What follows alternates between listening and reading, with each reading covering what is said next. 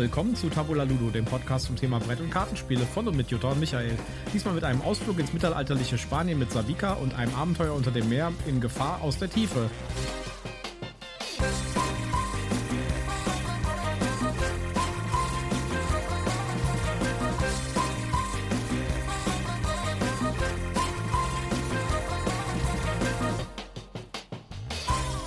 Willkommen zur Ausgabe Nummer 38 von Tabula Ludo. Ja, hallo und schön, dass ihr wieder mit dabei seid. Ja, wir sind diesmal hier mit unserer letzten Ausgabe vor der Weihnachtspause. Genau. Weil wir werden nämlich über Weihnachten Pause machen von zwei Wochen, um ganz viele Spiele zu spielen, um dann im Januar wieder zurückzukommen und euch ganz viele Sachen zu erzählen und ganz viele tolle Sachen vorzustellen. Äh, wir haben das auch deswegen gemacht, weil unsere nächste Folge würde an Heiligabend, glaube ich, rauskommen. Ne? Genau. Und dann die Folge an Silvester. Und die Folge an Silvester. Und wir haben gedacht, da habt ihr bestimmt Besseres zu tun, als uns zu hören. Und deswegen gibt es äh, erst im Januar dann wieder eine neue Folge. Richtig. Also geplant wäre der 7. Januar. Da wären wir dann wieder für euch da. Genau. Nichtsdestotrotz haben wir heute noch mal ein volles Programm. Wir haben äh, zwei sehr schöne Spiele gespielt, über die wir euch erzählen wollen was. Und wir haben natürlich auch ein paar News. Aber zuerst mal der Werbehinweis. Richtig. Ähm, wir sind auch diesmal nicht gesponsert. Wir haben keine Rezensionsexemplare im Podcast drin, aber wir nennen Marken, Produkte, Firmennamen und haben Links in unseren Show Notes. Und deshalb sagen wir prophylaktisch, dies hier ist alles Werbung aus Überzeugung. Genau. Unsere erste News äh, ist leider etwas, das etwas zu spät kommt, finde ich. Ja, also für dich kommt das definitiv zu Und spät. ich bin wirklich traurig gewesen, als ich das ge gesehen habe, weil ich halt diese Chance verpasst habe. Also ein Ja. bisschen. Ne? Das, ich kann mich noch erinnern, wie ich dir die aller, allererste dieser Escape-Boxen geschenkt habe und du gesagt hast, boah, ich würde zu gerne wissen, wie das da innen drin aussieht, wie die zusammengesetzt ist.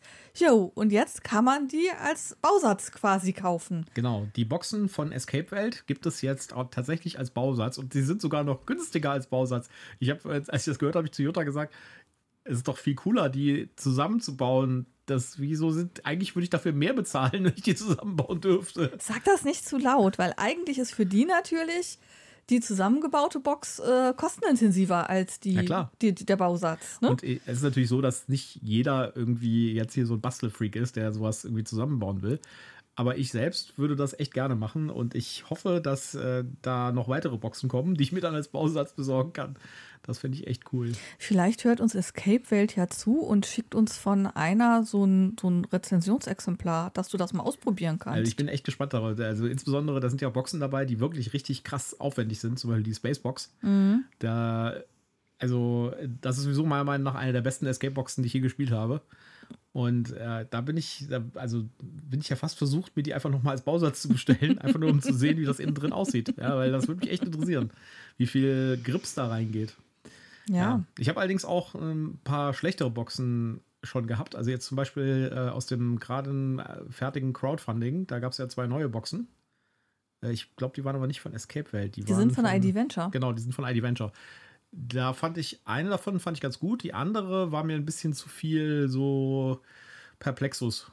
Also das ist Okay. eher so ein, so ein Kugelspiel. Da muss man so eine Kugel durch so Labyrinthe dingsen und das mh, fand ich, also ich meine, es ist natürlich eine coole Idee und man kann es auch verstehen, dass man irgendwie sowas ein, dass man sowas da mal einbaut und das mal ausprobiert, aber das hat mir nicht so gut gefallen. Das war mir ein bisschen zu, Aber eine von Escape Welt hat auch so eine Kugel, die du durch so ein Labyrinth lotsen ja, aber musst. nicht die gesamte Box. Das Ja. ist äh, bei der, bei dieser, Bo äh, bei dieser Box ist quasi die gesamte Box ist so eine Kugel durch die Gegend zu schieben. Okay. Ja. Also es fühlt sich tatsächlich an wie so eine Art Holzperplexus. Mhm. Hm. Ja, also das war nicht so tolle. Aber nichtsdestotrotz, äh, solche Puzzleboxen sind natürlich auch wieder wie Pizza. Ne? Selbst wenn sie schlecht sind, sind sie noch ziemlich gut. Ja. Ja, wer sich dafür interessiert, wir packen nochmal einen Link in den, die Show Notes auch zu diesen Boxen, zu diesen Bausatz, Bausatzboxen. Und das ist also auf jeden Fall ein tolles Geschenk auch, weil man kann die natürlich aufmachen und Geld reintun. Ja? Und äh, sie dann wieder zumachen, hat man sogar doppelten Spaß, weil man muss sie ja erst aufmachen. Man darf sie also selbst erstmal spielen, dann macht man das Geld rein und dann kann man es zur Hochzeit verschenken zum Beispiel. Ja. Hm. Man hat also den Bauspaß, man hat den Knobelspaß und dann kann man noch jemanden beglücken. ist eigentlich fast wie so ein Überraschungsei. Ja. Fehlt nur die Schokolade. Fehlt nur die Aber die Schokolade, könnte man ja genau. auch reintun. Könnte man reintun, ja. ja, eine weitere News ist, dass äh, Calico jetzt als digitale Version kommt. ist noch nicht da, kommt erst 2023, aber wird als digitale Version zunächst bei Steam erscheinen. Ja, und der, äh, der, der Trailer, der dazu läuft, der sieht schon mal ziemlich süß aus. Ja, und der hat mich sehr verzückt. Da Ja. äh, sieht man Katzen. Also die Katzen sind nicht als Tokens, sondern sie laufen über den Teppich, den man, äh, über die Decke, die man, die man zusammennäht. Und auch äh, die Animationen und so, wenn man einen Teil in die, in die Decke einnäht und so, sind echt süß gemacht. Ja, also das sieht schon sehr niedlich aus. Ja. Das Spiel heißt allerdings ein bisschen anders äh, als elektronische Version, nämlich es heißt äh, Kills and Cats of Calico, Mhm. statt einfach nur Calico. Und es hat auch ein anderes Logo. Okay. Was ich ja immer ein bisschen, ein bisschen schwierig finde, weil äh, ein anderes Logo und ein anderer Name und so deutet immer so ein bisschen darauf hin, dass das irgendwie nur so ein Spiel ist, was so inspiriert ist von dem Originalspiel. Aber in dem Fall scheint es, zumindest nach dem, was man im Trailer und in den Screenshots sieht, tatsächlich eine 1 zu 1 Umsetzung zu sein. Also man sieht die genau die Game-Elemente, die man auch im Brettspiel hat.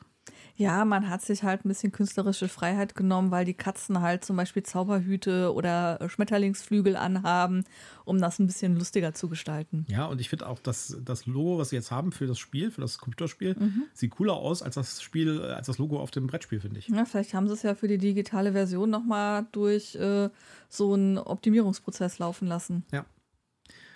Ja, da bin ich auf jeden Fall sehr gespannt drauf und ich gehe davon aus, dass das auch für die Konsolen erscheint. Also die Steam-Version hat auch kompletten, vollständigen Controller-Support laut der Steam-Page-Webseite. Und deswegen gehe ich mal davon aus, dass das auch für Switch und für PlayStation und so weiter erscheinen wird. Aber das wird wahrscheinlich auch et etwas später dann sein, weil, wie das halt üblicherweise ist, bei ganz vielen von den eher kleinen Entwicklern, die machen das erstmal für Steam, für PC, weil es halt einfach zu entwickeln ist und dafür eine gute Kundenbasis gibt und das auch dann direkt mal getestet werden kann in einem freien Feld und erst dann portiert man das dann auf die Konsolen drauf. Ja, ich könnte mir vorstellen, dass es vielleicht dann sogar erst noch als Handy-App oder so kommt. Ja, vielleicht, mal gucken. Wird sich auf jeden Fall anbieten. Wird sich anbieten, ja. Eine weitere News, die wir gefunden haben, ist äh, mal wieder über Dungeons and Dragons. Da reden wir ja sehr gerne drüber. und äh, die macht mich ein bisschen nachdenklich. Also, und zwar gibt es einen Dicebreaker-Artikel, dass wohl in einem Interview einer der äh, Dungeons and Dragons Manager bei Wizards gesagt hat, dass er die Dungeons and Dragons Marke als äh, sträflich äh, unter, untermonetarisiert äh, sieht. We are doomed. We Ja. are so doomed. Das kann natürlich einiges bedeuten. Ja, also ich meine, man merkt ja jetzt auch schon, dass die da deutlich mehr Aktivität entfalten. Ich meine, da kommt der Kinofilm jetzt, ja. Dann gibt es Dungeons Dragons One mit der neuen Edition sozusagen. Äh, man hat auch gesagt, dass man äh, im digitalen Bereich deutlich mehr machen will. Man hat D&D Beyond übernommen. Man will da mehr Aktivitäten entfalten und so. Das geht alles im Moment noch in die, gut, in die richtige Richtung. Aber es darf halt nicht diesen Star Wars-Turn nehmen, dass da irgendwie so gnadenlos ausgeschlachtet wird und äh, man dann demnächst die Dungeons Dragons Bettdecke im D&D Beyond Shop bestellen kann und es die 15. Fernsehserie gibt, die einfach nur schlecht ist und so. Oder die, noch viel schlimmer, die 15. Animationsserie, weil die halt billig zu produzieren sind. Ich sag mal so, solange das alles liebevoll und äh, hochqualitativ gut produziert ist, mehr, mehr, mehr, aber bitte nicht so Ramschartikel. Das fände ich wirklich bitter. Ja. Und ich fände es auch bitter, wenn man dann demnächst irgendwie bei D&D Beyond für jeden Klick irgendwie erst noch einen Euro zahlen muss oder so. Ja. Da ein paar Würfel digitale kaufen zu können, ist das eine, aber wenn ich dann wirklich alles irgendwie, was ich anklicke oder haben will, dann erst noch kaufen muss, dann finde ich es schwierig. Das finde ich ja schon grenzwertig mit den digitalen Würfeln auf D&D Beyond. Ja, also ich würde sagen, das, ich meine, das muss man ja nicht machen und hin und wieder kriegt man aber welche umsonst. Ähm, da kann man mit leben, aber also das finde ich halt schon so ein bisschen, äh, das, das finde ich schon grenzwertig. Wenn sie mehr in diese Richtung gehen, fände ich das schade.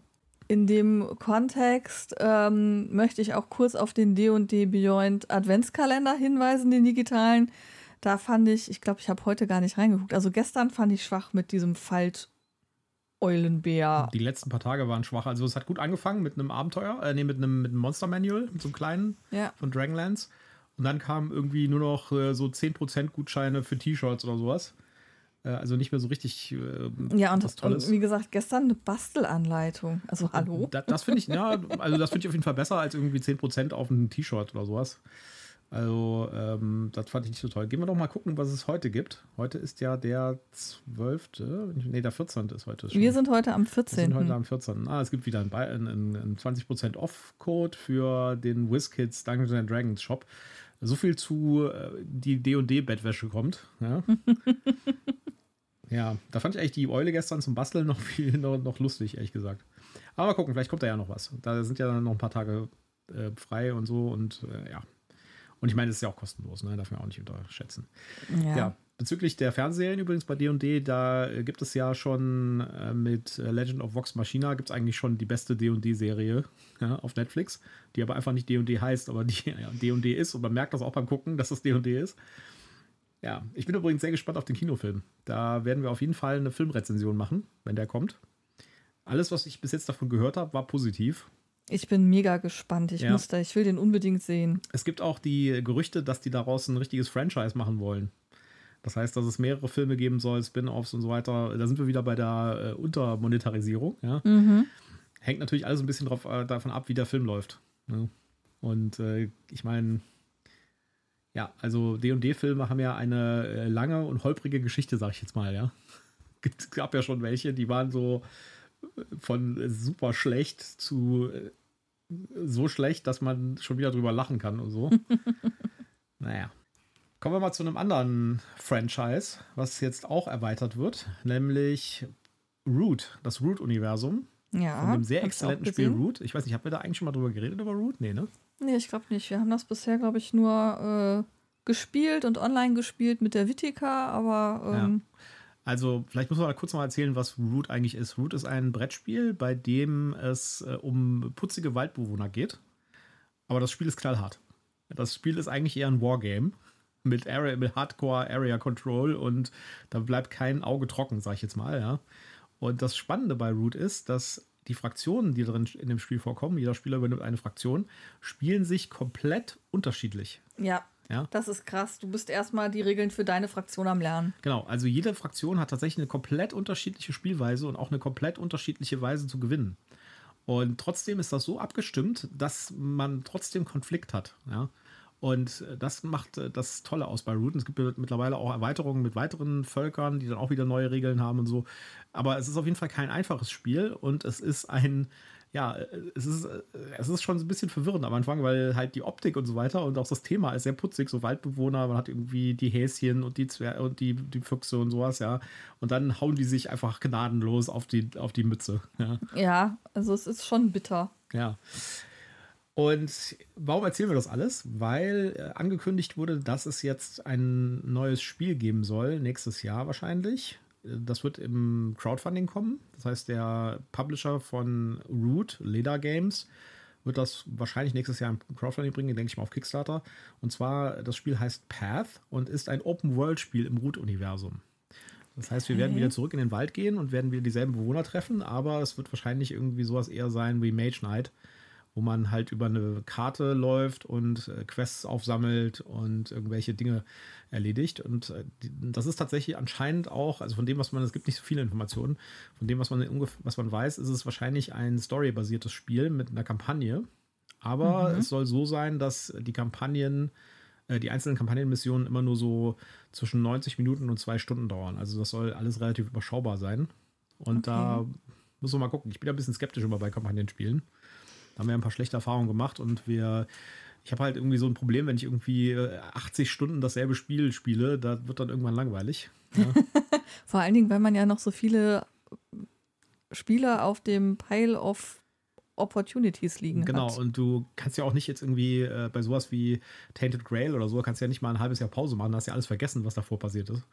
Äh, das ist ja auch blöd. Also Kampagnenspiele sind nicht so richtig meins. Das ist nicht meine Art von Spielen. Auch wenn ich die, die Inhalte teilweise richtig cool finde. Also Gloomhaven zum Beispiel finde ich vom, von, von der, vom Thema her und von dem, wie es gemacht ist und was ich da so sehe, finde ich ganz schön cool. Ich würde es mir trotzdem nicht kaufen, weil ich genau weiß, ich spiele vielleicht das erste, vielleicht das zweite, vielleicht das dritte Szenario noch und dann ist vorbei. Und da gibt es ja so für mich echte Horrorvideos auf YouTube, wo dann Leute irgendwie eine Woche lang äh, sechs Stunden am Tag Gloomhaven spielen, um es in einer Woche durchzuspielen oder sowas. Ja. Oh Gott, oh Gott, oh Gott. Also, glaube, das wäre mir dann auch äh, too much. ja, deswegen, äh, wir haben ja auch das Gloomhaven Pranken des Löwen, das kleine Gloomhaven im Schrank und suchen da noch eine geeignete Gruppe für. Aber das würden wir tatsächlich so ein bisschen angehen wie so eine D&D-Kampagne. Ja. Ja. Gut, warten wir mal ab, was aus Path wird. Wie gesagt, nächstes Jahr im Crowdfunding. Wir haben euch einen Link reingesetzt mit dem Interview, wo äh, ein bisschen was drüber erzählt wird und dann schauen wir mal. Und äh, schauen wir mal auch, ob das was für uns ist. Die PAX Tabletop Awards 2022 wurden vergeben. Mhm. Äh, I Das see, I see. genau, das ist ein eher kleiner Preis, der auf äh, einer Messe vergeben wird in den USA, in Philadelphia, nämlich die PAX. Und die, das ist eine relativ kleine Spielemesse, sage ich jetzt mal. Also eine Spielemesse-Konferenz, also eine Con quasi. Aber hat trotzdem doch schon, weil da auch viele namhafte Aussteller sind und auch sehr viele Panels stattfinden und so, schon ein bisschen Echo auch in der Presse. Also wenn die stattfindet, das hört man schon und merkt man schon, da sieht man schon News und so weiter. Und äh, eine der News war halt, dass die Tabletop Awards vergeben wurden dort. Das ist quasi der Hauspreis von denen. Und gewonnen Mhm. hat Flamecraft. Ja, ich äh, kann mich nicht so richtig freuen, weil ich immer noch auf meinen Flamecraft Deluxe warte. Ja, ich finde diese ganze Situation mit Flamecraft in, in Deutsch ein bisschen seltsam, weil vor ungefähr einem Monat hat Asmodee auf Facebook schon angekündigt, dass Flamecraft in Deutsch jetzt sowohl in der Standard- als auch in der Deluxe-Version verfügbar ist bei allen Shops und irgendwie war das anscheinend nicht wahr oder so. Also zumindest, ich meine, wir, wir sind ja relativ aktiv, auch in den Facebook- und Instagram-Gruppen und so. Man hat nichts in The Wild gesehen. Also man hat niemanden gesehen, der mal irgendwie eine deutsche Version gepostet hat. Es war mal hier und da jemand, aber das waren dann irgendwelche Review-Copies. Ja. Mhm. Aber äh, der normale Typ, der irgendwie gesagt hat, hier, ich habe das irgendwie bei meinem Spieleladen um die Ecke gekauft, den habe ich nicht gesehen. Also ich Nee. glaube, das ist ein Gerücht, dass das überhaupt äh, verfügbar war. Ich weiß es ehrlich gesagt auch nicht. Ich weiß nur, dass ich es quasi auf der Messe stehend bei Fantasy Welt bestellt habe. Mhm. Und ähm, da war, äh, war die Aussage in vier bis sechs Wochen irgendwie lieferbar. Das sind lange vier oder sechs Wochen. Und ähm, dann habe ich irgendwann mal geguckt, ah, das müsste doch jetzt kommen. Und dann war es auf einmal, erstmal äh, stand da äh, Lieferdatum nicht bekannt. Also warten auf Lieferdatum vom Hersteller. Und dann wurde es komplett aus dem Shop rausgenommen. Und ich habe da jetzt schon mehrfach angerufen. Die letzte Information war, ja, sie wüssten gerade nicht, wie viele von den Deluxe-Versionen sie denn geliefert bekommen. Deswegen haben sie es aus dem Shop genommen. Und ähm, sie haben eigentlich 144 Versionen bestellt und 100 ha Kunden haben bestellt und ich bin irgendwo im Mittelfeld. Also ich drücke mir mal selber die Daumen, dass ich da irgendwann dann doch noch meine Version bekomme. Ja, also äh, finde ich alles ein bisschen un unbefriedigend, ehrlich gesagt. Vor allen Dingen, weil eigentlich alle Sachen, die wir gepreordert hatten, sind eigentlich mittlerweile da. Oh, außer äh, Orconomics und äh, War of the Ring, das Kartenspiel. Die beiden Sachen sind nicht da. Was ich auch ein bisschen seltsam finde, weil War of the Ring zum Beispiel war auch schon für November angekündigt. Gibt es immer noch nicht. Ja. Finde ich auch irgendwie sehr seltsam. Und äh, wir haben die englische Version gepreordert. Aber gut, Orconomics und War of the Ring kommen vom selben Publisher in Englisch. Insofern, Also der Herr der Ringe, das Kartenspiel, ist heute im Fantasy-Welt-Adventskalender für 48,99 Euro. die englische Version? Die deutsche Version. Ich raste aus. Ich, ich raste aus. What the hell? Nein, nein, das ist was anderes. Okay. Das ist Herr der Ringe, das Kartenspiel. Das ist das, was wir, was wir gespielt haben und Ja. auch reviewed haben. Was hast du jetzt gesagt? War of the Ring, the card game. Der Krieg der Ringe. Okay. Der Ringkrieg. Der Ringkrieg. Ja, Ja. okay, gut. Anderes Spiel. Hat auch was mit anderes Ringen zu Spiel. tun. Hat auch was mit Ringen zu Hat was tun. mit Herr der Ringe zu tun, ja. Nein, das ist aber was anderes. Das Okay. hätte mich jetzt aber ein bisschen geschockt, ehrlich gesagt. Ja, okay. Entschuldigung für die Verwirrung. Ja. Ein, wo wir es gerade bei Gloomhaven hatten. Äh, Wir haben ja gerade über Gloomhaven schon geredet. Für Gloomhaven kommt ein Pen-and-Paper-Rollenspiel im April 2023. Das heißt, wer das Brettspiel Gloomhaven gespielt hat und fand die Welt cool oder fand äh, das Spiel cool, man muss ja sagen, das ist ja schon so ein bisschen rollenspielmäßig. Ja? Also es geht ja ganz klar in so eine Rollenspielecke. Ja? Für den gibt es dann noch mehr ähm, Content, in dem man seine Zähne schlagen kann, sozusagen. Nämlich ein vollständiges Pen-and-Paper-Rollenspiel. Kommt äh, im April 2023, wird wahrscheinlich kein Crowdfunding werden, sondern direkt äh, gepublished werden. Wird auf jeden Fall erstmal in Englisch nur da sein. Ob es in Deutsch kommt, hängt wahrscheinlich auch von den Verkaufszahlen ab. Im Rollenspielbereich ist das, ist das mit den Verkaufszahlen ja immer ein bisschen schwierig. Wenn du nicht D&D oder DSA heißt, äh, wird es irgendwie sehr schwierig mit den Verkaufszahlen. Und dann wird es halt auch mit der Übersetzung schwierig. Muss man mal gucken, was draus wird. Wir haben ja hier auch noch ein paar Rollenspiele liegen, die wir noch nicht mal noch nicht angeguckt haben. Also wir haben zum Beispiel das äh, Tales from the Loop Rollenspiel in Deutsch hier liegen, Ja. was ich vom Thema her sehr cool fand oder finde. Das spielt halt so in den 80er Jahren in, ich glaube, Schweden. Und es gibt auch ein deutsches Quellenbuch, das habe ich auch. Das spielt dann in den 80er Jahren in Deutschland. Und es gibt irgendwie seltsame Partikelbeschleuniger, die unter äh, der, einer Stadt äh, gebaut wurden und dann passieren komische Dinge und da sind ro riesige Roboter, die rumlaufen und so. Sehr, ähm, sehr außergewöhnliches Spiel, basiert auf einem Bildband von einem Künstler, also der Anfang war tatsächlich ein Bildband, ja, Tales from the Loop. Ja, ich entsinne mich. Kann jeder sich mal, also wer da, wer da Interesse dran hat, wer das jetzt von dieser eine Sekunde Beschreibung wie cool fand, äh, guckt euch, äh, googelt einfach mal danach und guckt euch mal die Bilder an, die ihr dabei rauskriegt, kriegt bei der Google-Suche, Tales from the Loop. Und wenn euch diese Bilder ansprechen, die haben so einen Retro 80er Jahre, aber trotzdem Sci-Fi-Look, dann ist vielleicht dieses Rollenspiel auch was für euch. Gibt es bei Ulysses.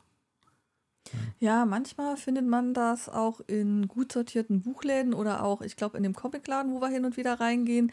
Da kann man dann auch mal durchblättern, ob das was für einen ist. Ja. Die, äh, das, das, hat übrigens, äh, das, das habe ich auch gecrowdfundet und da war so ein Würfelset dabei und das ist, glaube ich, das hässlichste Würfelset, das ich je gesehen habe. Ich was sie sich dabei gedacht haben, ja, frage ich mich echt wirklich ernsthaft. Es hat so ein, es hat so ein, so ein schmutzig ocker-orangene Farbe und dann nicht mal durchsichtig, sondern opak. Der 80er-Jahre-Style halt. Ja. Ranziger 80er-Jahre-Style. Man will an diese Sachen, der, an diese Bestandteile der 80er Jahre will man nicht erinnert werden, an die orangenen oder grünen Bäder. Das, äh, nee, wir erinnern uns an das, äh, an das äh, Stranger Things Style 80er Jahre. Okay. Ja. Die, die, die Pippi-gelben Bartfliesen, da an die erinnern wir uns lieber nicht. Also ich weiß noch, als meine Eltern ihr Haus ausgestattet haben, hatten sie die Wahl zwischen, ich glaube, das hieß dann Curry, dieses Gelb. Pipi-Gelb. Äh, nee, nee, das ist, ist ein etwas dunkleres Gelb. Die, also es ist so, geht so in Richtung beige. Äh, also die Badewanne konnte Curry sein, die konnte grün sein oder die konnte ähm, ja, nee, tatsächlich auch so, so, so, ein, so ein helles Beige ging auch noch. Ja, furchtbar. Ja, also das Curry war halt so ein beige-gelb und das andere war halt so, so ein braunes Beige. Meine, meine Eltern hatten im Bad äh, solche Fliesen an der Wand, die waren so, kennst du dieses, wenn, wenn so, wenn so Tang im Hafen so an den mhm. an die Kaimauer rangeschwappt wird. Mhm. Ja? Also dieses dunkelgrün-schwarz Schlierenmuster. Mhm. Solche, so eine Farbe hat die Fliesen gehabt. Absolut grauenhaft. Ja. Eine, eine Großtante von mir hatte in ihrem Badezimmer schwarze Fliesen mit rosa Fugen und dann einen rosa Teppich ins Bad eingeklebt. Es sah Scheiße. sehr extravagant aus. Ja, genau. Deswegen gucken wir lieber Stranger Things und erinnern uns so an die 80er Jahre. Ja. ja coole Musik, coole Leute und jede Menge Monster. Ja, apropos Monster. Pub-Tokens. Pub-Tokens äh, begegnen wir ständig in Brettspielen. Und äh, ich habe einen Artikel gefunden von Hackaday. Das ist eigentlich eine Seite, wo es eher so Elektronikprojekte und sowas gibt. Mhm. Aber die haben sich tatsächlich jetzt mal mit Pub-Tokens beschäftigt. Okay. Und zwar hat jemand äh, wohl äh, rausgefunden oder hat irgendwie das einfach mal gemacht, ne, Pub-Tokens in Plastik-Tokens zu verwandeln. Und zwar hat er das dadurch gemacht, indem er Flüssigharz, mhm. sogenanntes Resin, nennt sich das in Englisch, auf die Pub-Tokens draufgeträufelt hat, sozusagen. Ja ich äh, arbeite ja auch ein bisschen mit Resin, mit den 3D-Druckern. Ja. Ich kann euch sagen, macht das nicht. gibt eine Riesenschweinerei. Es gibt eine riesige Sauerei und die Wahrscheinlichkeit, dass ihr euch da eure Pub-Tokens mit äh, ruiniert, ist relativ hoch. Die Tokens, die der gemacht hat, die sehen schon ganz cool aus. Ja. ja. Und äh, ich glaube auch, die sind auch ganz cool. Die Frage ist halt, wie viele Pub-Tokens hat er verschlissen, bis er zu diesem Punkt gekommen ist. ja. Also ich wäre da vorsichtig. Wir haben, uns, wir haben euch den Artikel trotzdem mal verlinkt, könnt ihr euch ja mal anschauen. Die Idee ist auf jeden Fall cool, aber ob das wirklich äh, zielführend ist und ob man die nicht dann lieber in so, äh, ganz viele Leute nehmen ja so Pokerchip äh, oder so Münz, ähm, Münzcases. Es gibt so mhm. für, für Sammlermünzen gibt es solche Plastikhüllen, quasi Harthüllen. Und äh, die benutzen die für die Tokens, wenn die die als Plastik-Tokens haben wollen. Ja, also man kann ja. das machen mit Resin. Man kann das halt, es gibt UV-Resin, äh, das kann man halt drauf träufeln, dann mit einer UV-Lampe aushärten. Und der macht das, wenn ich das richtig gesehen habe, halt mehrmals. In der Pipette dippelt ein bisschen drauf, härtet es aus, macht die nächste Lage und so weiter. Das macht er halt mehrmals, so bis der Papptoken quasi mhm. komplett von, von Kunstharz umschlossen ist. Ja, äh, weiß ich, ich nicht. Ich weiß nicht, ob es mir da nicht dann mehr Spaß machen würde, den Token quasi als 3D-Druck zu designen und mir dann halt irgendwas Hübsches 3D-mäßig auszudrucken oder halt mal auf der Seite, die wir letztens hatten, zu gucken, ob es da nicht schon was für gibt. Ja. Also seid damit auf jeden Fall vorsichtig. Wir haben es trotzdem mal verlinkt, könnt ihr euch mal angucken. Wer mutig ist, dann macht das mal und äh, dann schickt uns, genau, schickt uns ein Foto bitte. Foto und Bericht, wie, wie viel Tokens ihr kaputt gemacht habt, wie viele Flecken ihr auf eurem Tisch oder eurem Tischtuch habt und ob die Finger noch dran sind. Genau. Eine kleine letzte News in eigener Sache. Mein Brettspieltisch kommt nächste Woche. Wir haben gestern noch drüber geredet. Äh, Die, das ist der, der Archie von Geek Sun. Den hatte ich gecrowdfundet auch letztes Jahr. Ja, gestern hast du noch gesagt, boah, ich habe da noch gar nichts gehört, der wird wohl doch nicht mehr vor Weihnachten kommen und jetzt Genau. kommt er. Heute Mittag kam auf jeden Fall die Nachricht, dass die den tatsächlich jetzt anliefern am nächsten Dienstag. Und Super. ja, ich Wir bin mal sind gespannt. gespannt. Äh, Jetzt müssen wir Platz schaffen. müssen wir Platz schaffen hier in unserem äh, Studio slash Spieleraum. Denn der Tisch ist auch ein bisschen größer als der aktuelle Tisch, an dem wir hier gerade sitzen. Und außerdem muss ich hier mal die Kisten wegräumen, die hier noch so rumstehen. Ja, und der ganze andere Krempel, der hier noch rumsteht. Ja, äh, das wird auf jeden Fall spannend und wir werden euch da auf jeden Fall auch ein Foto auf Instagram posten oder auch zwei oder auch drei. Äh, Also, Schatz, du wirst ja wohl hoffentlich ein Reel drehen. ja, das kriegen wir schon hin. äh, ihr könnt uns vielleicht dazu äh, da, da, dabei zugucken, wie wir uns irgendwie gegenseitig unsere Hände an dem Tisch festkleben oder so, keine Ahnung. Weil wir bauen ihn nämlich selbst auf. Tun wir das? Ich Ja. dachte, der wird aufgebaut. Nee, er wird nicht aufgebaut. Also, Wir bauen ihn auf. kriegen wir hin, Schatz. Ich meine, es ist ein Brett und vier Füße dran, ne? So was ähnliches habe ich gesagt, als ich einen Kleiderschrank aufgebaut habe. Und dann war das das komplizierteste Teil in der ganzen Wohnung. Welches Bein müssen wir jetzt an welche Stelle schrauben? Ja. Gibt es da eine Regel für? Ich bin auf jeden Fall sehr gespannt. Ja. Und da kommen auch zwei Bänke zu, oder? Da kommen auch noch zwei Bänke zu, mit Stauraum sogar. Ja, sehr gut. Ja. Da werden wir euch auf jeden Fall von berichten. Gut, dann kommen wir doch zu unserem ersten Spiel von heute. Ja, wir haben uns an den Pile of Opportunity von unserer Messenessen gewagt. Da war noch so ein bisschen was übrig. Da ist immer noch ein bisschen was übrig. Ja. Aber wir haben uns ja vorgenommen, dass wir den abgearbeitet haben, bevor wir zur nächsten Spielemesse nach Essen fahren.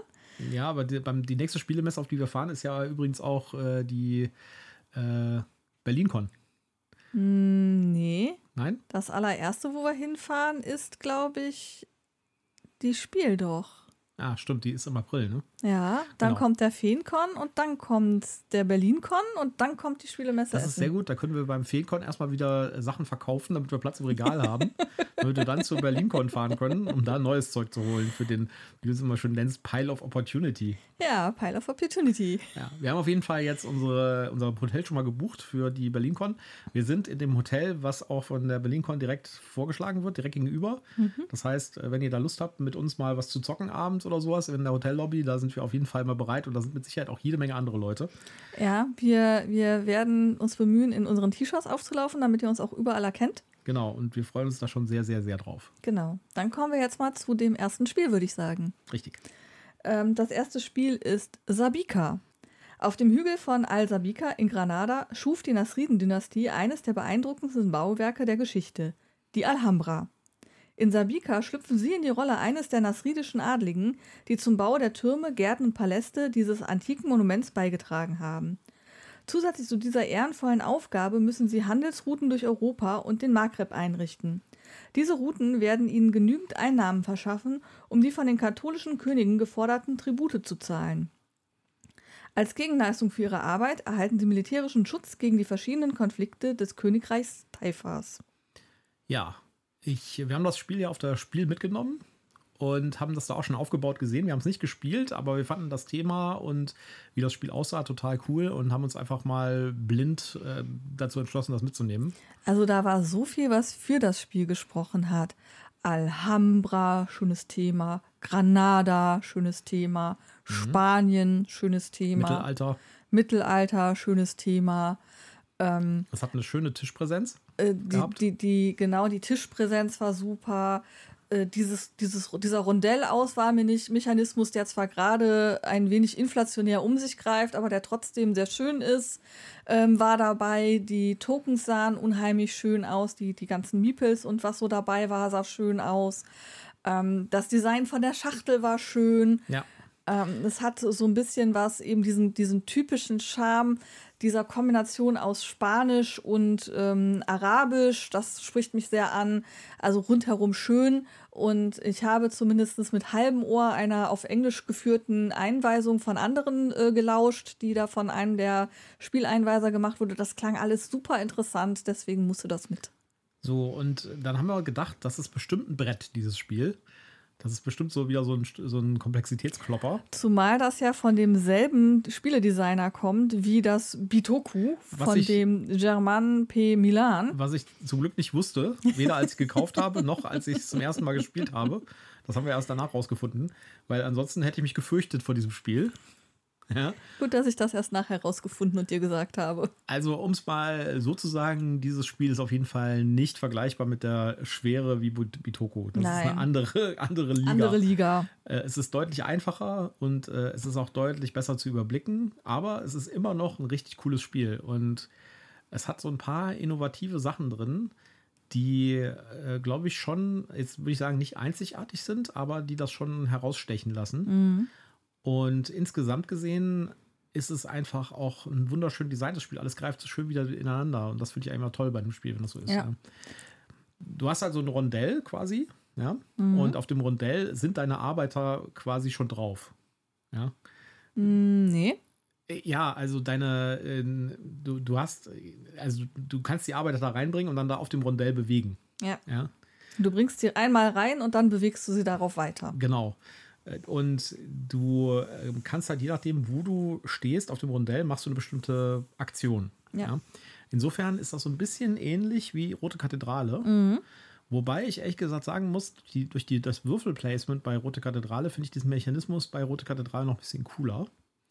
Ja. ja. Aber bei Sabika ist das nicht der einzige Mechanismus. Es gibt nämlich noch weitere Sachen, die auf dem Brett passieren. Das heißt, das ist nur eins von mehreren Sachen. Und die ganzen Sachen werden natürlich immer noch von, äh, von diesem Rondell gesteuert. Das heißt, ich kann nur eine Aktion in einer anderen, einem anderen Bereich machen, wenn ich eine bestimmte Aktion in diesem Rondell auslöse, zum Beispiel. Äh, es sieht so ein bisschen aus wie ein Wirtschaftsspiel vom Außensicht, ist es aber eigentlich nicht. Es ist ein ganz eindeutiges Worker Placement. Also mit, die, mit dem Rondell kann man verschiedene Sachen machen, kann mit dem Schiff fahren, das bedeutet dann, dass man am unteren Ende des, des Bretts kann man mit, mit, mit Schiffen dann auch wieder Worker Placement ähm, Orte dann quasi belegen. Wenn man da hingefahren ist, kann da diplomatische Beziehungen aufnehmen zum Beispiel, kann daraus dann Vorteile ziehen wiederum. Aber es wird immer noch alles von diesem Rondell gesteuert. Mhm. Ja. Und das Rondell hat, äh, hat halt äh, so eine ganz starke Geldimplikation. Also man muss Geld haben, um dieses Rondell zu benutzen. Ja. Man kann also quasi in jeder Runde zwei Schritte gehen für umsonst. Und wenn man weitergehen will, kostet es halt jeweils Geld. Ja, oder und, wenn man auf einem Platz stehen bleiben will, wo schon jemand drauf ist. Genau, wenn ein Gegner auf einem Platz schon mal steht, dann äh, muss man für jeden Gegner, der da steht, ein Geld bezahlen. Im Zweispielerspiel gibt es eine, eine vordefinierte, ein, ein, sozusagen einen Nichtspieler, der da mitspielt. Das sind die Arbeiter des Sultans. Das sind die Arbeiter des Sultans. Das ist quasi so eine Art dritter Spieler, der da einfach läuft. ja. ja. Und ich glaube, wir haben es jetzt nur zu zweit gespielt. Ich glaube aber, das könnte richtig kompetitiv werden bei mhm. mehr Spielern. Und das würde mich auf jeden Fall nochmal interessieren. Das sollten wir auf jeden Fall ausprobieren, nochmal ja. mit vier Leuten. Ich möchte da nochmal nachhaken. Warum sagst du, es ist kein Wirtschaftsspiel, sondern ein Worker Placement? Meiner Meinung nach sind alle Worker Placement Spiele, die wir bisher gespielt haben, Wirtschaftsspiele gespielt sind. Naja, Wo also, siehst du die Differenzierung? Worker Placement ist, wenn ich, ein, wenn ich einen Arbeiter habe, stelle irgendwo hin, mache eine Aktion dafür, eine bestimmte, mhm. und bekomme dafür irgendwas und mhm. kann dann das wiederum einsetzen für irgendwas anderes. Mhm. Klarer Wirtschafts Wirtschaftsfall. Näher, näher. aber es ist nicht vergleichbar mit Brass zum Beispiel. Brass halte ich für ein Hardcore-Wirtschaftsspiel. Ja, weil da muss man antizipieren, was machen die Gegner eigentlich und wie kann ich dem äh, Gegner jetzt am geschicktesten irgendwie die Ressourcen hinlegen, sodass er die für den besten Preis einkauft für mich. Also, das, das ist ein Wirtschaftsspiel, finde ich. Und Sabika ist für mich ein klassischer Worker, Worker Placement. Okay, ein Worker Placement wird Wirtschaftsthema, weil es geht um Handel treiben, um Handelsrouten machen, um ja, Bauen. Das ja. stimmt schon. Das stimmt schon, aber trotzdem würde ich da, also ich, Okay. mein, meine Meinung nach, ist es geht ganz klar eher in den, in den Worker Placement Bereich.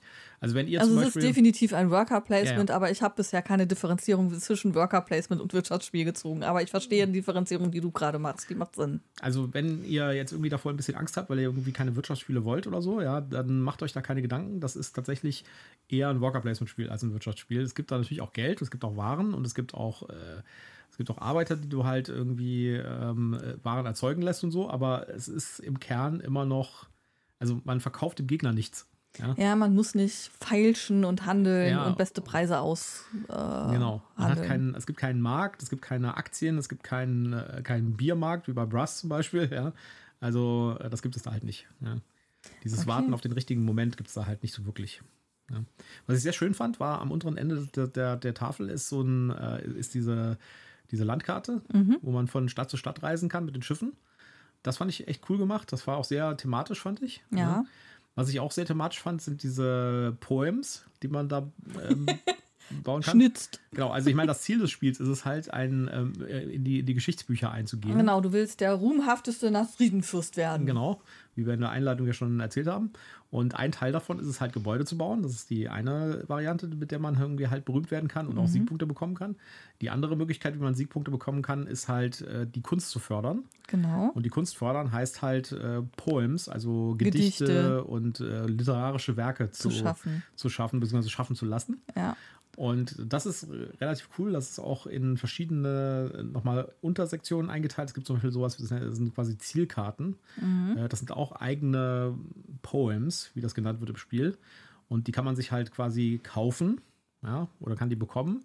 Und dann äh, hat man am Ende des Spiels ein bestimmtes Kriterium, mit dem man nochmal extra Siegpunkte bekommt. Ja, also ich finde, es passt alles, es greift wieder alles wunderschön ineinander. Auch diesen Effekt, äh, dass du dann ein, ein Gedicht hast oder ein, ein, ein Ziel hast, das sich auf äh, die Seefahrt bezieht, also auf diese Handelsrouten oder eben auf bestimmte Gebäudearten, die du bauen sollst. Du kannst eben ja auch kleine und große Gebäude bauen, die dir dann eben auch wieder äh, Ruhm bringen.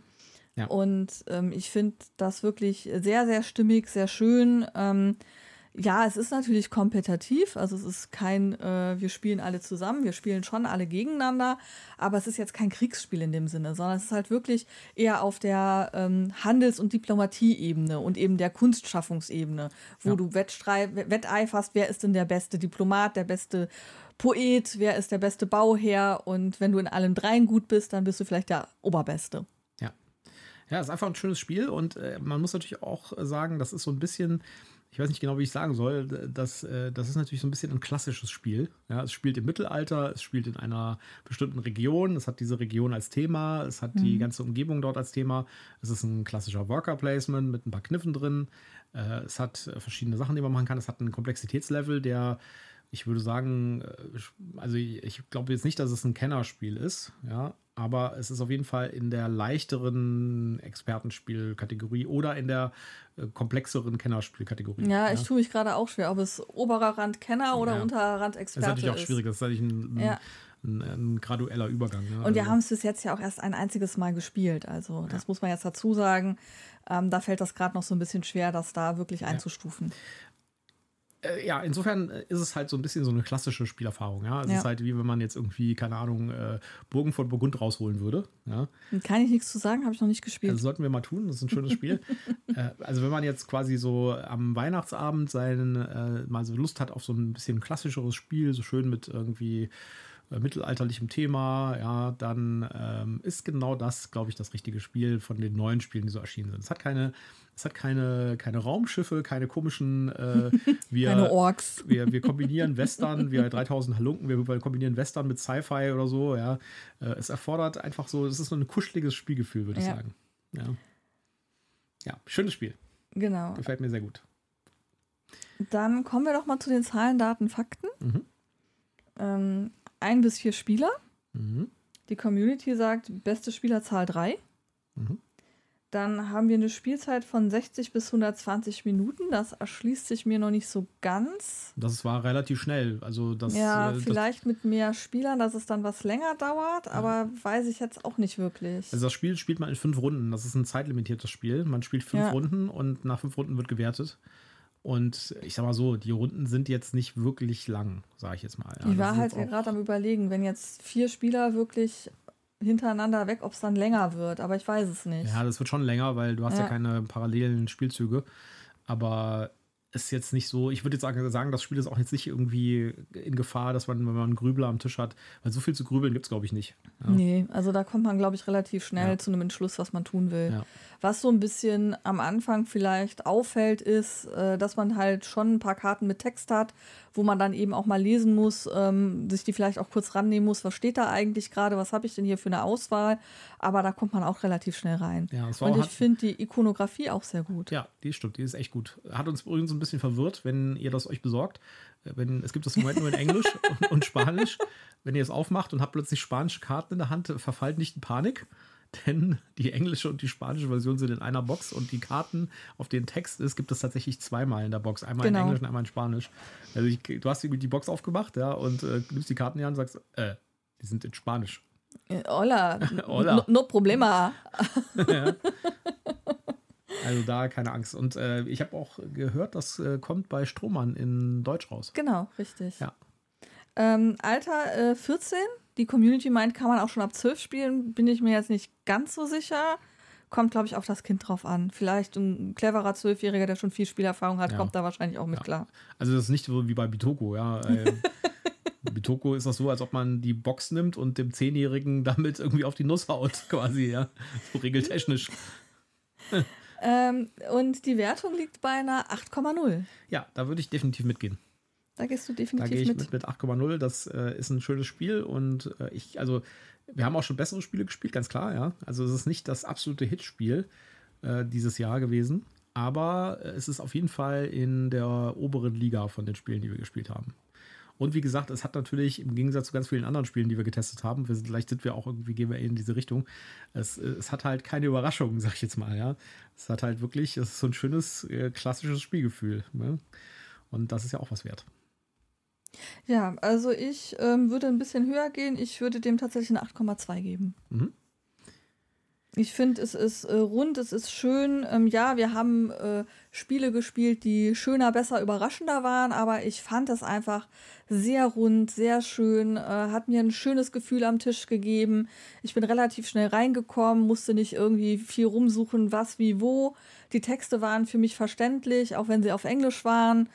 Ähm, ich fand's super. Ja, das ist halt auch Teil dieses klassischen Spielgefühls, dass man halt jetzt nicht irgendwie eine 40-seitige Anleitung lesen muss und dann äh, irgendwie sich überlegen muss, wie passt das eigentlich alles zusammen und so Hirnknoten machen muss, sondern es ist eigentlich alles relativ logisch. Ja. ja. Ähm, vielleicht noch ein Hinweis. Das Brett ist außergewöhnlich breit, also man braucht einen großen Tisch damit man dann eben so sein Spielequipment auch noch irgendwie hinlegen kann. Wir zu zweit haben es jetzt so gemacht, dass dann einer den Tisch oben, der andere den Tisch unten belegt hat ähm, wenn man das zu viert spielt. Ähm, ich meine, mit dem neuen Spieltisch müssen wir dann mal gucken, wie viel Platz wir da noch haben. Auf dem momentan etwas kleineren Spieltisch war es für zwei machbar, aber für vier wäre sehr grenzwertig geworden. Ja. Okay, dann kommen wir doch mal zu unserem zweiten Spiel, was wir gespielt haben. Ja, sehr Und das ist ein Escape Room, den wir gespielt haben. Haben wir auch auf der Spiel mitgenommen. Und zwar Gefahr aus der Tiefe, beziehungsweise wir haben die englische Version gespielt und die heißt, muss ich kurz mal um die Ecke gucken, weil da liegt die Box. Danger in the Deep. Danger in the Deep. Der gefährliche Agent Proteus bedroht die Welt und das von einem U-Boot aus. Als Spezialteam habt ihr euch mit an Bord der Retarius geschlichen, um Proteus aufzuhalten. Plötzlich taucht das U-Boot ab und ihr seid gefangen, unter Wasser. Nun heißt es unter Zeitdruck, alle Rätsel zu lösen, jedem Hinweis nachzugehen und die Welt vor dem Untergang zu bewahren. Ja, es ist ein klassischer Escape Room. Ja, es ist halt Box, äh, Rätsel, Story, Rätsel, noch mehr Rätsel und noch mehr Rätsel. Äh, ganz viele Überraschungen dabei. Es ist äh, tatsächlich, finde ich, dieses Jahr einer der besten Escape Rooms, die wir gespielt haben. Also ich fand es richtig cool. Äh, ich hatte richtig kurz, Spaß. Kurz bevor wir noch anfangen, äh, wir machen natürlich hier ein No-Spoiler-Review. Genau, das wird No-Spoiler-Review. Wir werden nicht erzählen, worum es geht oder wie die Rät was für Rätsel es sind. Genau. Höchstens auf einer sehr gehobenen Ebene, was für eine Kategorie oder ja. ähm, äh, welche Art Rätsel, aber nicht jetzt konkret, was zu tun ist oder welche, welche Art Rätsel oder irgendwelche Spoiler, wie man die Rätsel löst. Das äh, wollen wir nicht tun. Genau, wir wollen euch ja den Spaß nicht verderben. Genau. Also ähm, das war ja so ein Überraschungskauf, so ein Spontankauf. Genau, die hatten so eine Charity-Aktion da. Also Ja. wir haben die englische Version gekauft von Professor Puzzle Games. In Deutsch ist das von Moses. Da können wir auch gleich noch was zu sagen. Und die hatten irgendwie so einen Charity. Die, da gibt es noch einen weiteren Teil, äh, The Curse in the Dark, glaube ich. Den gibt es, glaube ich, auch nicht in Deutsch. Und äh, hatten quasi beide für, ich glaube, 20 Euro jeweils. Und äh, das Geld, was die eingenommen haben, haben die gespendet an einen Charity. Und da haben wir einfach spontan gesagt, cool, finden wir super. Das, die sieht auch schön aus. Sie hat so eine äh, Retro-Artwork-Box, das Ganze. Äh, Sieht sehr, sehr cool aus. Hat mich direkt angesprochen. Dann haben wir das einfach mitgenommen. Dich hat ja das Curse in the Dark eher angesprochen, deswegen haben wir beide genommen. Ja, das war sehr lustig. Die lagen so auf zwei Tischen nebeneinander und Michael steuerte so zielsicher auf das eine und ich zielsicher auf das andere. Man hätte meinen können, wir haben gar nichts miteinander zu tun und dann haben wir uns so angeguckt und hm, und dann haben wir gesagt, ach komm, dann kaufen wir beide. Ja, und bei Escape Rooms sind wir sowieso immer gerne dabei. Ja. Da, äh, die spielen wir sehr gerne und wir sind auch, glaube ich, schon ein bisschen geübt bei dem Ganzen. Ja, auf jeden Fall sehr schönes Spiel. Wenn man die Box aufmacht, fallen einem direkt irgendwie jede Menge Papier entgegen und äh, eine Taschenlampe. Die sieht man auch direkt, wenn man sie aufmacht. Ja. Und diese Taschenlampe hat eine ganz bestimmte Bewandtnis und das ist eines der Wow-Momente. Da habe ich echt gedacht, ganz schön geil. Ja. Mi Mi Michael hat sich noch so durch, durch die Anleitung gelesen und ich habe gedacht, oh, ich guck mal, was passiert, wenn ich die Lampe anmache und wow. Ja. Also, das ist wirklich cool, ja. Und äh, die Lampe hat man natürlich am Ende auch. Kleiner Wermutstropfen bei dem Ganzen ist, es ist tatsächlich ein, Escape, ein eins dieser Escape Room-Spiele, die man nicht zweimal spielen kann, weil Ja, man muss. die kann man nicht weitergeben. Ja, man kann es leider nicht weitergeben.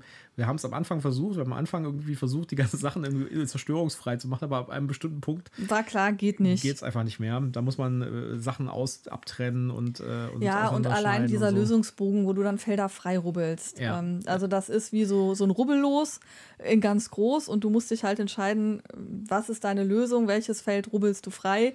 Und Und in dem und, und, und nur durchs Freirubbeln weißt du halt, ob du richtig liegst oder nicht. Du kannst es nicht umgehen. Du musst diese Felder freirubbeln. Und das fand ich ehrlich gesagt ein bisschen tragisch, weil ich glaube, man hätte das auch so machen können, dass man das zerstörungsfrei machen kann. Insbesondere diese, äh, also dieses, da erzählen wir euch auch keinen Spoiler, das ist halt äh, die, das ist quasi das Anleitungsheft, da ist hinten sind halt so Rubbelfelder drin, ja.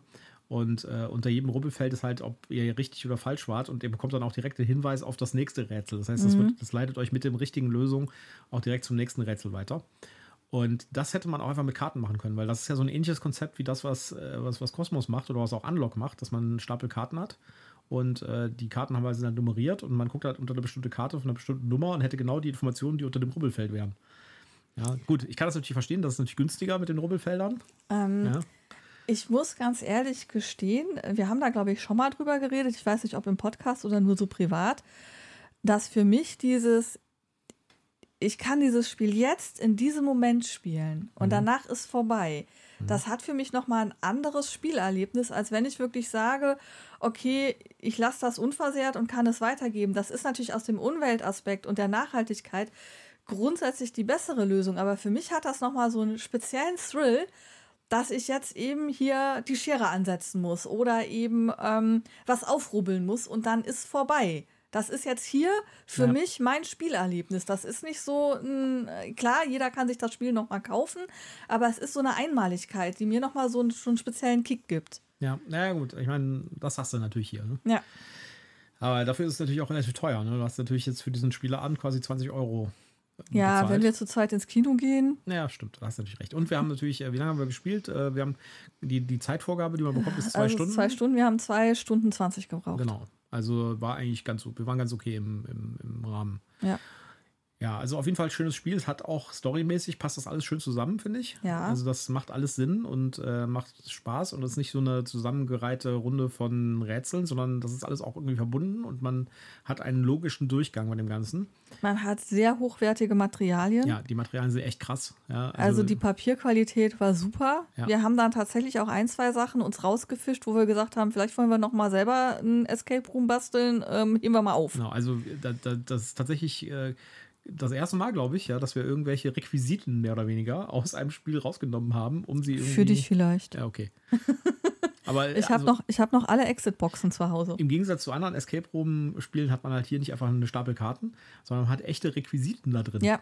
und das ist halt cool. Und Also schon allein diese Lampe ist halt eine echte Lampe, die man Ja, dann halt auch für ja. andere Dinge Aber da benutzen sind ja auch kann. andere Sachen drin, die man auch auf den Ja. ersten Blick nicht sieht, wo richtig coole Sachen mit passieren. Ja, Und absolut. Die Rätsel sind sehr innovativ, finde ich. Also da wirklich Sachen drin, die ich noch in keinem anderen Escape Room gesehen Ja, habe.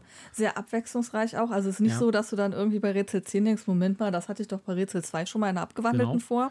Und auch sehr logisch in der Beziehung. Also es gibt äh, Rätsel, wo man halt, das steht auch in der Anleitung, äh, wo man halt Dinge aus früheren Rätseln benutzen muss. Mhm. Ja? Beziehungsweise man bekommt Dinge, die man erst später irgendwo einsetzt und nur nicht für das aktuelle Rätsel. Und äh, das ist sowohl sehr gut gemacht in Bezug auf, dass man relativ schnell draufkommt, dass dieses Teil jetzt zwar in diesem einen Rätsel in der entsprechenden Ort, wo man das rausziehen soll, drin war, aber doch irgendwie nicht in das Rätsel passt. Ja, also Ja. man ist nicht endlos irgendwie hängt fest, weil man denkt, weil ich muss unbedingt dieses Requisit hier jetzt einsetzen. Ja. Und auf der anderen Seite ist es äh, auch mal Du hast aber schon so den Moment, dass du einen Moment brauchst, um drauf zu kommen. Ja, ja, Ein klar, Moment, hier fehlt noch was. Genau, also es ist jetzt, ich wollte sagen, es ist halt nicht so, dass du sofort Ja. siehst, ah, brauche ich noch nicht, lege ich weg, sondern du musst schon einen Moment drüber nachdenken und probierst vielleicht ein, zwei Sachen aus, bevor Genau. du merkst, okay, mir fehlt hier irgendwie noch Ja, was. und wir hatten auch ja, teilweise Rätsel zu, zum Teil schon gelöst, die wir erst eigentlich später lösen sollten. ja. Und es hat trotzdem noch Sinn gemacht alles. ja, ja, es passt halt. Ja, es macht alles also, irgendwie Sinn. Also es ist nicht so, dass man irgendwie was überspringt und dann vielleicht irgendwie sich selbst spoilert da drin oder so. Also es ist wirklich gut. Wir hatten ja auch angefangen zu rätseln, bevor wir das Anleitungsheft gefunden hatten. Ja, das war leider gleich, das, das Anleitungsheft Das- liegt- lag leider als zweites in, in der Box und nicht als erstes. Wir haben das erste halt genommen und gelesen. Ja, wir, haben, wir, wir, wir, sind halt erprobt. Wir wissen nicht erst groß die Box zerlegen, sondern schön von oben abarbeiten Ja, und genau. haben das erste Heft genommen So, und ach, losgelegt. Da ist ja noch eine Anleitung drin. ja. Naja, aber äh, wie gesagt, der, die, die Level der Rätsel fand ich ziemlich perfekt. Also das war nicht zu schwer und nicht zu leicht. Wir Ja. sind nur einmal hängen geblieben und haben tatsächlich nur ein einziges Mal einen Hinweis gebraucht. Richtig. Und, äh, Wo ich mich hinterher geärgert habe, weil da hätte ich drauf kommen können. Wären wir wahrscheinlich kurz mal äh, Hirn auslüften, rausgegangen, hätten Ja. was getrunken oder so, hätten wir, wären wir vielleicht drauf gekommen. Ja. Ja, aber, äh, und das war eigentlich auch cool. Das ist auch so, dass man, ich- also wir hatten ja schon äh, hier auch von den Kosmos fortgeschritten oder Profi-Level, wo wir gesagt haben, ey, what the fuck, ja, was Mhm. Soll das? Ja? Soll da einer drauf kommen? Genau, und hier war das hinterher, dachtest du, scheiße, ich bin da nicht drauf gekommen, aber es wäre eigentlich logisch gewesen. Ja, es, ist, es wäre machbar gewesen, drauf zu Das wäre machbar gewesen. Ja. Und äh, ich fand das vom Schwierigkeitsgrad her genau richtig. Also ich meine, gut, das ist natürlich auch eine sehr individuelle Sache. ne? Wir sind jetzt auch ein bisschen geübt bei den ganzen Sachen und so. Vielleicht ist es für andere Leute super schwierig oder für andere Leute hier. Für, Super easy. Wir kennen auch Leute, die, äh, die, die fragen immer, wenn sie in so einen echten Escape Room gehen, äh, was denn der Rekord ist. Und dann, äh, das ist ein Vater Versuchen und sie eine zu Tochter. unterschlagen, zu, Und zu dann, unterbieten. und dann äh, hauen die hier den Rekord raus für den Escape Room. Die würden wahrscheinlich da sagen, also Kikigramm mache ich irgendwie zwischen Frühstück und äh, zwischen Aufstehen und Frühstück so ein Ding. Ja, wahrscheinlich hätten die gesagt, wie, ihr habt da über die Zeit gebraucht? Zwei Ja. Stunden 20? Was war denn mit euch los? Ich fand es eine super Erfahrung. Also Und- mir hat super Spaß gemacht. Ich habe mich nie gelangweilt. Ich habe mich nie überfordert gefühlt. Ähm, auch nicht unterfordert. auch nicht unterfordert. Ähm, ich fand die Storyline gut. Mhm. Ähm, also es hat mir rundherum Spaß gemacht. Dieses hochwertige Material hat mir einfach super Spaß gemacht. Ähm, Und dafür ist der Preis echt ange angemessen. ja, also äh, kann man absolut nicht sagen. Und ja, okay, wer jetzt hier den Nachhaltigkeitsgedanken hochhält und sagt, boah, ich will aber nichts kaputt machen, okay, dann das nicht kaufen, weil das müsst ihr kaputt machen. Ähm, es geht meiner Meinung nach nicht ohne. Also mit diesem Aufrubbeln der Felder und an zwei, drei Stellen muss man schneiden ähm, und malen und keine Ahnung. Äh, und dann ist es halt kaputt und ähm, das geht nicht anders. Ja. Ja, auf jeden Fall schön. Kommt, äh, in Deutsch ist das vom Moses Verlag erhältlich. Heißt äh, Gefahr aus der Tiefe. Gibt es auch schon im Buchladen und so, haben wir schon gesehen. Ja. Äh, wir dachten nämlich erst, es gibt es nur in Englisch und dann haben wir es tatsächlich im, im Buchladen gesehen, auf dem, auf dem Tresen liegen. Dachte, oh, guck mal, das ist doch äh, das, was Ja. wir hier. Ja, äh, kann man aber auch in Englisch total gut spielen. Also wir hatten keine Probleme in Hat man Englisch. keine Probleme mit. Einmal musste ich, glaube ich, irgendwie ein Wort googeln, weil ich mir unsicher Ja, war. Aber ähm, kommen wir mal zu den Zahlen, Daten, Fakten. Mhm. Äh, eins bis sechs Spieler. Äh, Community sagt, die beste Zahl drei bis vier. Ja.